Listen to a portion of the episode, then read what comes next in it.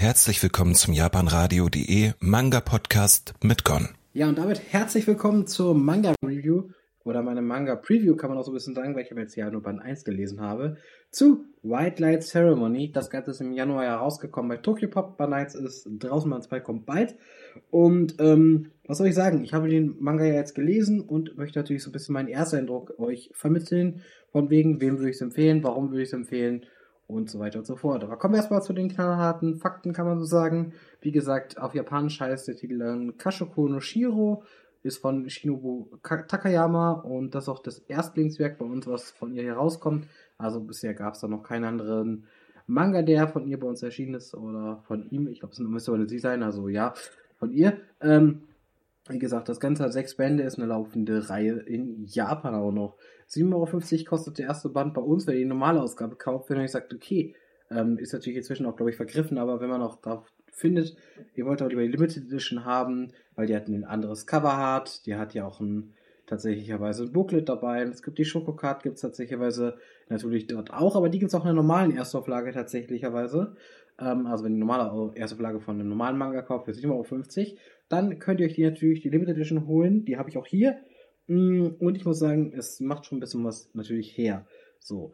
Ähm, dabei äh, kann man ausdrücken, warum geht das Ganze denn? Das Ganze dreht sich um den, ja, wir starten halt mit dem Journalisten Mizuki durch. Der ist, äh, ja, der hat halt so eine gewisse Aufgabe. Der ist nämlich, oder soll nämlich einen Artikel schreiben über Mordfälle und eine sogenannte, die sogenannte Welke-Krankheit. Das ist eine ganz äh, komische Krankheit. Keine Ahnung, keiner versteht so wie ich, was das ist. Auf jeden Fall ist es so, dass er dadurch ins Rotlichtmilieu kommt. Da gibt es nämlich so seine quasi so ein paar Spuren hin und äh, der Verdacht besteht sich, dass es irgendwie sowas mit Dämonen zu tun hat.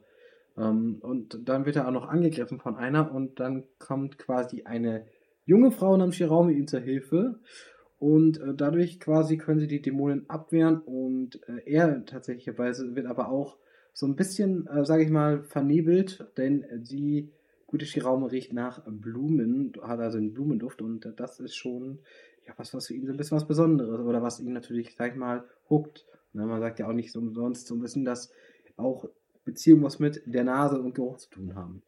Ja, von ihr gibt's, erfährt er dann noch so ein bisschen mehr, und zwar, dass die ja, Infizierten halt quasi entweder halt eben geifernde Monster werden oder halt so mumifizierte, mumifizierte Leichen werden. Also die sind dann wirklich so knochentrockene Leichen halt, wie man das halt so vorstellen würde äh, aus dem alten Ägypten. Das ist eigentlich nicht das Einzige, denn am Ende sagt Shirama auch so, sie ist quasi schon verheiratet, sie ist nämlich die Braut eines mächtigen Dämons, ja.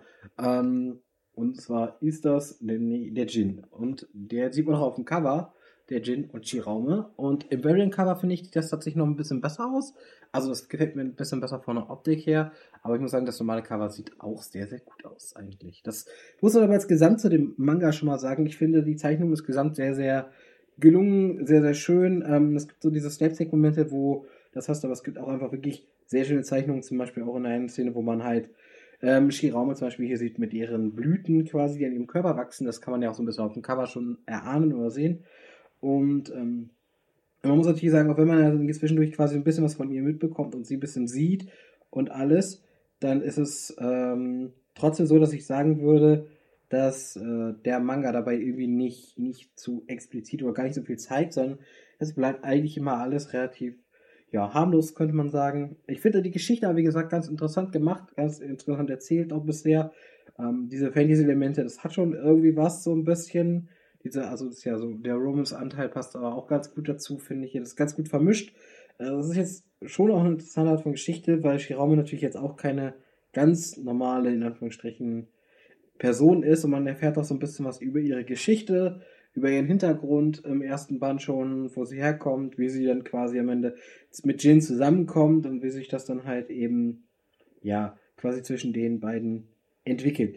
Wie gesagt, deswegen kann ich nur sagen, ich würde euch auf jeden Fall empfehlen, da mal reinzuschauen, tatsächlicherweise. Also, wenn man ein bisschen auf Romance, ein bisschen auf Fantasy steht, ich glaube, sowas wie Juna, äh, ähm, das ist in der Morgendämmerung zum Beispiel, sowas in diese Richtung. Da geht das schon so ein bisschen hin, wobei das halt ein bisschen mehr Modern Fantasy ist, weil es spielt so in den Japan so, ungefähr in Japan so 20er Jahre so roundabout so gefühlt, also schon ein bisschen moderner dabei.